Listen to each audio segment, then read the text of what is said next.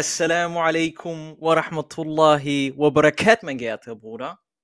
Salaman tayyiban wa warde, Habibi Ahmad. Wie geht's? Alhamdulillah, Rabbil Alamin. Mir geht's wieder gut. Ähm, das hört sich immer an, als würde es mir vorher nicht gut gehen. ne, Alhamdulillah wa shukrulillah. Mir geht's dauerhaft gut und möge Allah es so ähm, beibehalten. Ähm, mir geht's mir geht's sehr, sehr gut. Wir haben heute Freitag, Jumu'ah. Und äh, guck mal, hier vibriert Handy. Unprofessionell, unprofessionell.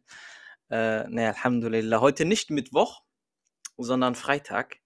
Äh, da du einen wichtigen Termin privat hattest, ähm, den du beiwohnen musstest, Bruder, haben wir dann den Tag auf heute geschoben. Wie geht's dir denn? Ja, ich würde mich äh, äh, dir anschließen. Ne? Man sagt ja, man sagt ja so schön immer, man soll nicht zu allem seinen Senf dazugeben. Deshalb äh, gebe ich meinen Hummus jetzt einfach mal dazu und sag, dass es mir einfach äh, auch gut geht. Gelobt sei der Herr. MashaAllah.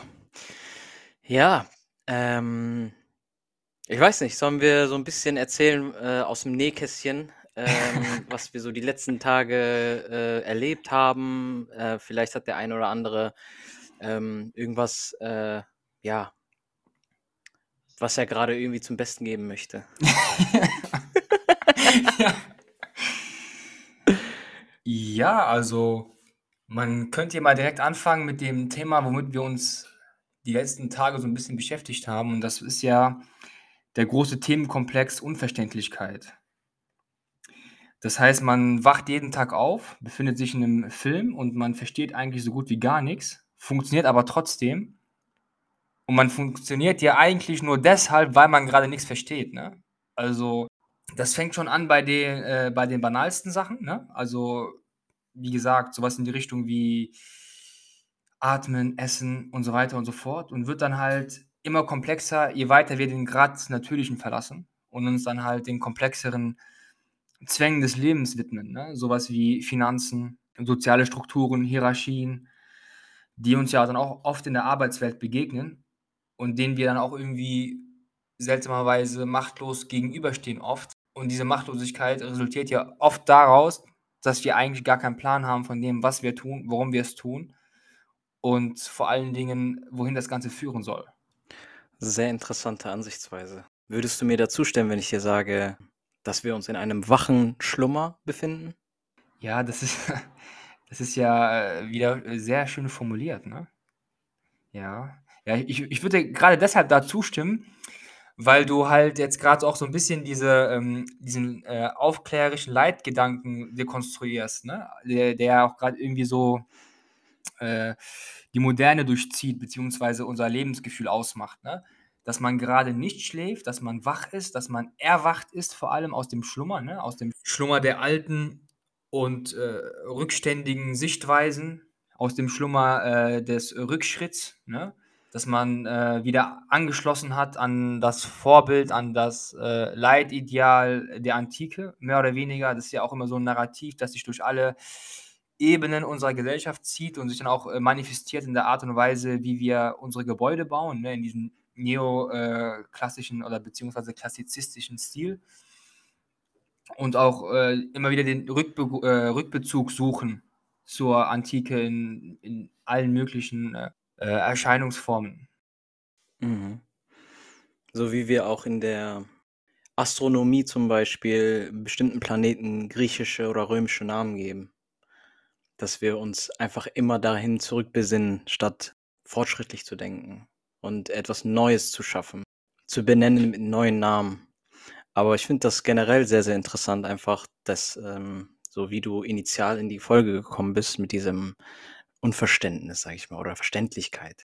Wir begegnen sehr, sehr oft neuen Gegebenheiten ähm, erstmal sehr unverständnisvoll. Das heißt, wir müssen uns erstmal einen Reim draus machen, wie wir Neues verarbeiten. Wir Menschen, ungleich der Maschine, sind nämlich nicht gleichzeitig sehend und verarbeitend, sondern wir sehen erst, registrieren und verarbeiten es dann. Das heißt, da muss erstmal Zeit vergehen.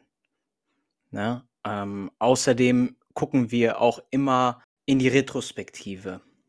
Also wir beurteilen immer vergangene Daten, sowie beispielsweise wir aus dem Schlaf erwachen, an unseren Augenlidern den Schlaf haben, den wegsäubern und uns erstmal erstmal zu Sinnen kommen wieder. Und dann in die Vergangenheit schauen und darüber nachdenken, was wir erlebt haben im Traum, wenn wir die Möglichkeit haben, uns daran zu erinnern. Das heißt, da ist auch nochmal eine Prämisse.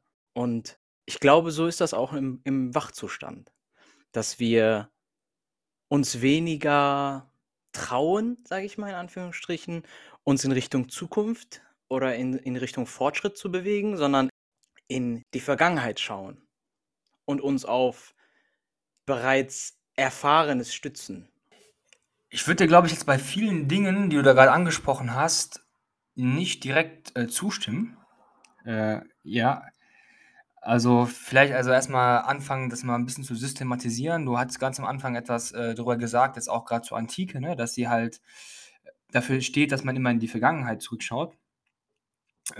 Äh, dabei ist eigentlich eher das Gegenteil der Fall, ne? Also auch, sag ich mal, die Antike als, als Gedankenkonstrukt, ne? Also die, oder beziehungsweise die Antike als Idee entsteht erst in der Neuzeit.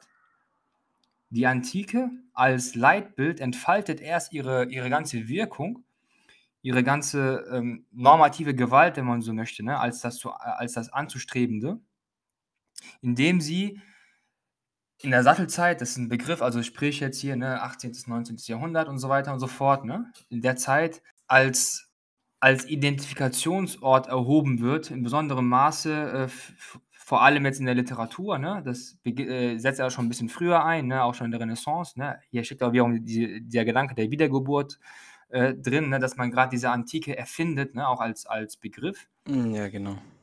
Und darin steckt ja eigentlich immer dieses schöpferische Potenzial, ne, dass man sich halt diese Idee aneignet, die in der Vergangenheit liegt, beziehungsweise gar nicht in der Vergangenheit liegt, die eigentlich in der Gegenwart liegt, ne, und damit zukunftsweisend ist und damit eigentlich auf einen Punkt hinweist, der gar nicht, also der in diesem zeitlichen Kontinuum nicht hinter uns liegt, sondern eigentlich vor uns liegt. Ich glaube, das ist ein äh, interessanter Unterschied. Das gilt dann auch für den Traum.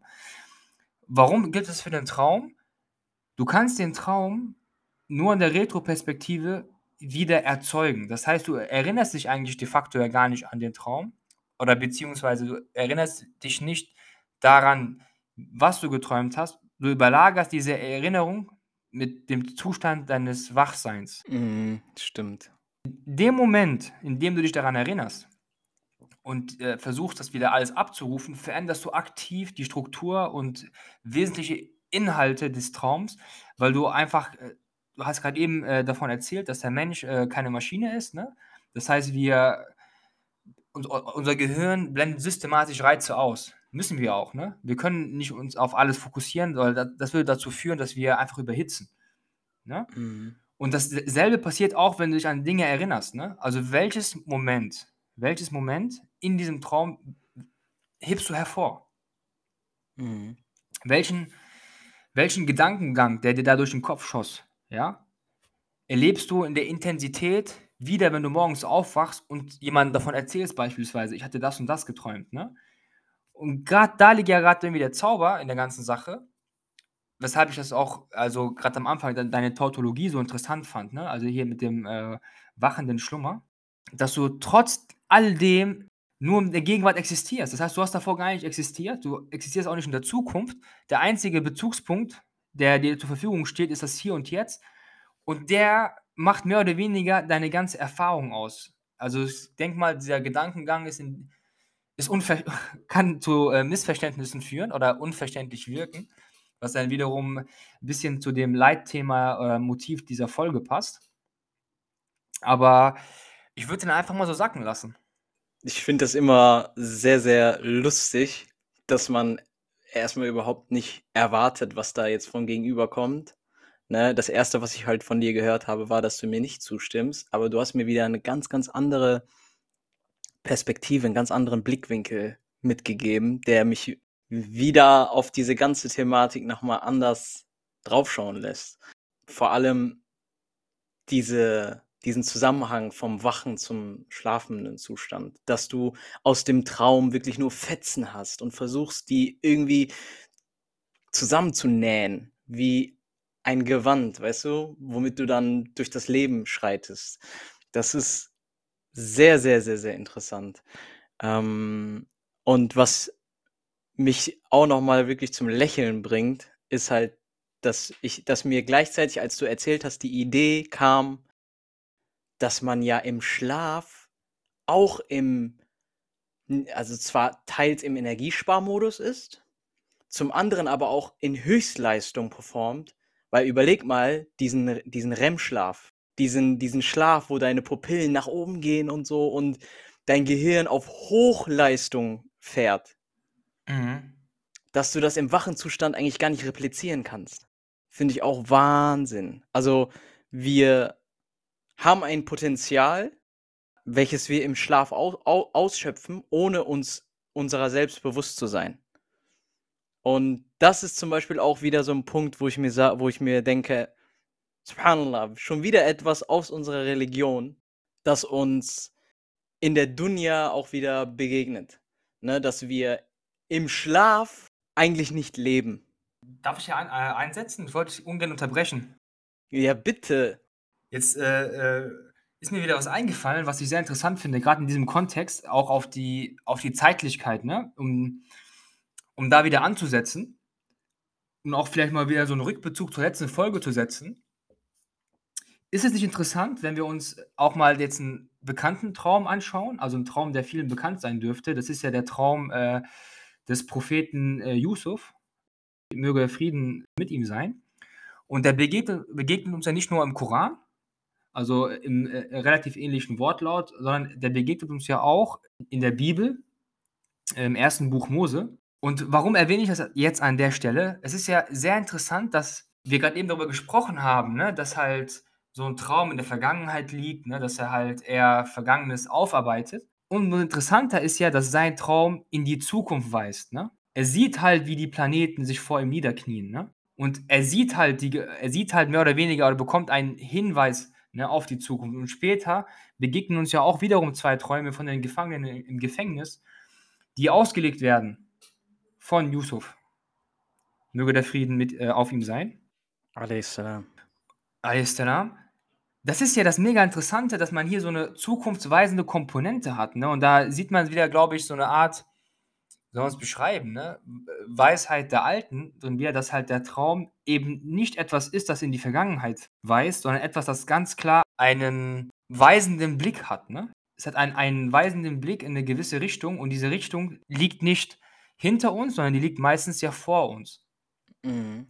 Also nur gerade nochmal dieses Potenzial der Zeitlichkeit hier aufzugreifen und auch mal das Konzept äh, Zeit zu überdenken, weil sich dann hier etwas offenbart, dass halt verschiedene Zeitpunkte gleichzeitig schon existieren, nur möglicherweise wir uns auf verschiedenen Ebenen bewegen, aber die Momente eigentlich schon geschrieben sind. Ne? Also sag mal, auf einer gewissen deterministischen äh, Art und Weise. Ja, ist stark.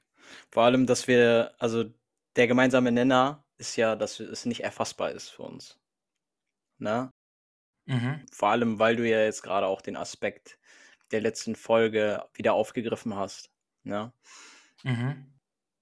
Sehr, sehr, sehr interessant. Ich finde, viele Menschen oder die Menschheit grundsätzlich ist ja einfach besessen von der Metaphysik, von etwas, was wir nicht fassen können, ne? Was was wir nicht begreifen können.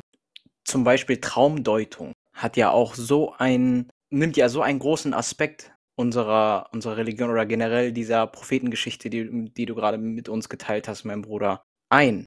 Ja, man man kann ja auch am Ende vielleicht auch mal drüber nachdenken, was also, was ich mir immer stelle, das ist aber, glaube ich, auch jetzt kein besonders, äh, innovativer Gedankengang, beziehungsweise äh, nicht etwas, das man, äh, zum ersten Mal formuliert, ist halt, dass man ganz schwer, äh, diese diese diese Welten voneinander trennen kann, ne, zwischen Traum und Wachsein, um einfach noch mal da anzuknüpfen, dass man sich da oft überhaupt gar nicht mal so sicher ist, wo da die Linien zu ziehen sind und was dem Ganzen nochmal so eine gewisse Spannung gibt. Ich meine, da gibt es auch wahrscheinlich Unmengen an Literatur zu, ne? Also gerade kulturgeschichtliche Aspekte, ne, mit den Träumen und hast du nicht gesehen.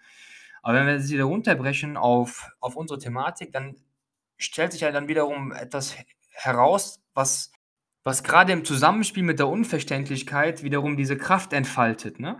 Mhm. Das heißt, wir haben wir haben ein äh, ein ein Schlummer, wenn man so also, wir schlummern vor uns hin, träumen etwas, können diese Gefühle nicht zuordnen und weil wir sie nicht zuordnen können, entfalten sie diese Kraft, indem wir auf der Suche nach einer kohärenten Erzählung sind, ne? Die wir halt im Nachgang erst daraus konstruieren müssen. Das sind ja irgendwie dann ganz, ganz kurze Sinneseindrücke, die auf uns einprasseln. Sehr intensiv oft, ne? Auch emotional sehr herausfordernd, die aber in 'nem Zustand, äh, uns überkommen, in dem wir überhaupt gar nicht, äh, reaktionsfähig sind, ne?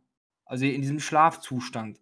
Umso interessanter ist es ja dann, welche Kraft wir daraus schöpfen können, wenn wir morgens aufwachen und da äh, versuchen, 'ne Storyline reinzulegen, ne? Also, auch erzähltechnisch, ne? Und dann heißt es: „Ich hatte das und das geträumt, in in dem dem Zusammenhang und es kam der die und jene die und diese Person, äh, der jener und, äh, dieser kam darin vor.“ Und dann, äh, schmilzt das alles zusammen zu 'ner großen Geschichte, die sich eigentlich aus der Tatsache speist, dass man nichts verstanden hat. Ja. Trauriger Moment, wenn man aus so einem erlebnisreichen Traum erwacht, sich aber partout nicht an Erlebnisse erinnern kann oder an die Gegebenheiten erinnern kann. Das fühlt sich so an, als hätte man etwas Tiefes in sich drin verloren und versucht, es wiederzufinden. Und ich finde das auch schön, dass du dass du das so positiv konnotiert erwähnst, dass man aus dem Traum erwacht und dann Kraft schöpft. Wobei es auch Momente gibt, und da stimmst du mir sicher zu, mein Bruder, dass man auch Momente hat, wo man aus diesem Traum, aus diesem Schlummer erwacht und lethargisch ist. Diese Lethargie verspürt und sich dann so wie so 'n Faultier aufbäumt, seine Sachen anzieht: „Ah, okay, schon wieder 'n Alltag, schon schon wieder dahin, schon wieder schon wieder zur Schule, schon wieder zur Uni, zur Arbeit“, ne? Und dass es so was auch gibt, aber mit der Prämisse wieder, dass es okay ist. Denn es ist okay, mal solche Tage zu haben. Ne? Wenn die zur Regel werden, dann muss man vielleicht was ändern, wenn es in deiner Macht steht. Aber dass man manchmal solche Tage hat, ist völlig okay. Und das muss man auch akzeptieren, ne? Wir leben nicht in einem Comic. Wir sind nicht in bei Marvel oder bei DC Comics. Wir sind keine Superhelden, tragen kein Cape. Und für für uns ist nicht alles fantastisch. Ja, das ist halt die Truman-Show-Frage, ne? Truman Show, ja, sehr, sehr, sehr interessanter Film auf jeden Fall auch, ja, das stimmt. Diese Erzählung in einem suburbanen Umfeld, sich wie ein Superheld fühlen. In der in der Masse der Menschen ein Besonderer zu sein. Auch wieder irgendwie so 'ne traumhafte Bild Vorstellung, ne? Ja, also, we wenn ich träume, dann dann gibt's auch manchmal so Momente, wo ich kurz innehalte im Traum Mhm. und mir denke: „Du bist die süße Realität, sodass jeder Traum bitter schmeckt.“ Ich mag diese Analogie sehr. Es gibt auch wirklich Leute, die sich krass darauf spezialisiert haben, in diesen Träumen sich bewusst zu werden, dass man träumt. Man redet ja da von diesen luziden Träumen, wo dann auch Strategien entwickelt werden, wie du dir bewusst wirst, dass du in einem Traum bist. Da hast du halt keine kohärenten Erlebnisse, ne, sondern du schaust auf 'ne Uhr, guckst dir die Zeiger an oder guckst dir die Zahlen an und da ist eine gewisse Inkonsistenz. Du verstehst irgendwie nicht, was du da siehst. Das gibt wiederum Aufschluss darüber, dass du träumst, dass du nicht in der Realität bist, sondern dass du schön am Treiben bist auf Wolke 7. Also, bist du dir sehr sicher? Also, ich finde immer bei dem also, bei dem, Narrativ, was dann immer so vermittelt wird, ist eigentlich so viel interessanter, wenn man dann wach ist, äh, äh, zu versuchen, Anzeichen zu finden, dass man halt wirklich wach ist, ne? Weil ich finde ganz oft, dass das also, das das Leben kickt dir eigentlich oft genug, ne? Also, äh also, wie gesagt, also, deshalb, äh, rede ich ja immer davon mit dem Unverständlichen, ne? Also, es ist irgendwie alles unverständlich, ne? Also, es fängt ja schon dabei an, wenn man anfängt, drüber nachzudenken, wir sind in Nationen eingeteilt, ne? Und diese Nationen, die, äh, wechseln sich, äh, relativ oft ab in der Geschichte, ne? Es ist wie so 'n Marathonlauf, ne? D die einen tauchen auf, die anderen gehen unter, ne? Die Grenzen werden verschoben, ne? Das gilt ja für ganz, ganz viele Sachen. Das gilt auch für Institutionen, ne? Also, altehrwürdige Institutionen, von denen man gedacht hat: „Okay, die gehen nie unter“, sind untergegangen und werden überschrieben durch neue, ne, und wandeln sich. Und wenn man dann die Frage stellt: „Warum?“ oder ja, woran hat's gelegen? Ja, woran hat's gelegen? dann äh, kann man da ganze Bibliothekssäle mitfüllen, äh, die aber am Ende des Tages eigentlich nur eine Sache dazu beitragen können, ja, nach den vielen Tintenfässern, die man da geleert hat. Und das ist dann eigentlich der letzte Ausspruch aller Dinge. Wir wissen es nicht und können es auch nicht wissen. So sollten wir uns mit unserer Unwissenheit begnügen. Oder um auch wieder einen Anglizismus reinzuwerfen. Ignorance is bliss. Elaboriere. Die, die Ignoranz ist Segen. Mm. Mm. Das erinnert mich auch, das, was du gerade eben gesagt hast, an den Turmbau zu Babel. Ne? Mhm. Dass du halt Menschen hattest, die einen Turm bauen wollten, um Gott nahe zu sein und ihn dann am Ende nicht erreicht haben natürlich, ne? Und dass sogar Gott missfiel und er dann den Babyloniern Hürden in den Weg gelegt hat mit Hunderten von Sprachen. Also dass das so die Erschaffung von Sprachen war in dieser Erzählung. Dass wir durch das Streben von Verständlichkeit es noch unverständlicher für uns wurde. Dass wir einfach unsere Mitte finden sollten und uns damit begnügen sollten, das zu haben oder das zu schätzen, was wir haben, besser gesagt. Weil wir sonst emporsteigen mit den Flügeln von Ikarus und uns in dem gleißenden Sonnenlicht verbrennen. Oder besser gesagt, unsere Flügel. Und wir eine krasse Fallhöhe haben. Ja, ja, Fallhöhe ist ein gute, äh, gutes Stichwort. Ne? Also jetzt auch gerade jetzt bei diesem äh, Turm zu Babel war es ja eigentlich so, dass man ja nicht Gott näher kommen wollte, sondern man wollte sich ja mehr oder, mehr oder weniger überheben. Ne? Dass man äh, sich sogar als Mensch äh, übertrifft. Ne? Als, äh, Mm, Ja, verzeih mir, genau. auch irgendwie als Geschöpf äh, seine, seine Kenntnisse beziehungsweise seinen Platz in der Hierarchie nicht kennt, ne? In der kosmischen Hierarchie. Ne? Mehr oder weniger. Ja, aber du, du sprichst ja wiederum äh, so viele Sachen an, ne? Also es ist einfach interessant, auch dann, auch dann wieder mit der, mit, mit der Sonne, dem Licht, dem Licht zu nahe kommen, ne? Also auch der Erkenntnis zu nahe kommen. Ne? Es ist ja, es fängt ja schon an, äh, jetzt sind wir wieder hier bei Genesis, ne? Ähm, und, es- äh, und es werde Licht, ne? Und es ward Licht. Und äh, das äh, äh, hier die Lichtmetaphorik finden wir auch in unserer Religion wieder, ne? Also Gott leicht, leitet mit seinem Licht recht, wen er, wen er möchte, ne? Und äh, holt die Leute aus der Dunkelheit hinaus, Nur. Mhm. der sich befunden haben, also die Dunkelheit der, der Unwissenheit. Mhm. Es ist ja eigentlich mega interessant, wie wir Menschen uns dann immer verbrennen, mehr oder weniger, wenn wir diesem Licht zu nahe kommen, ne? dieser Unwissen, also die, die, diesem Verständnis zu nahe kommen, weil es vielleicht auch einfach unsere Kapazität überschreitet. Ne? Mhm. Es ist vielleicht einfach gut, es ist auch gut und auch richtig, dass wir, glaube ich, einfach nichts verstehen oder auch nichts verstehen sollen, sondern einfach, einfach Menschen sind ne? oder, oder einfach so Menschen, wie wir das äh, so tun tagtäglich und einfach mehr oder weniger blind äh, durch, durch diese Welt laufen. Ne? Ich, ich würde einfach mal vorschlagen, ich gebe jetzt einfach mal die Worte Schlegels wieder, der das sehr poetisch und elegant formuliert hat. Vor gut, ja, das müssten jetzt 200 Jahre sein, äh, die, die das zurück, äh, äh, in der er diese Worte verfasst hat, ne? aber die halt, äh, glaube ich, immer noch so eine, so eine Brisanz haben, gerade in unserem Zeitalter, in unserem Fake-Zeitalter, wenn du so möchtest, ne? dass ich es einfach mal wichtig finde, das jetzt einfach mal hier preiszugeben und die Leute mal darauf hinzuweisen. Ne? Das stammt aus, dem, äh, aus seinem Aufsatz über die Un, äh, Unverständlichkeit und dort heißt es, aber ist es denn die Unverständ aber ist denn die Unverständlichkeit etwas so durchaus Verwerfliches und Schlechtes?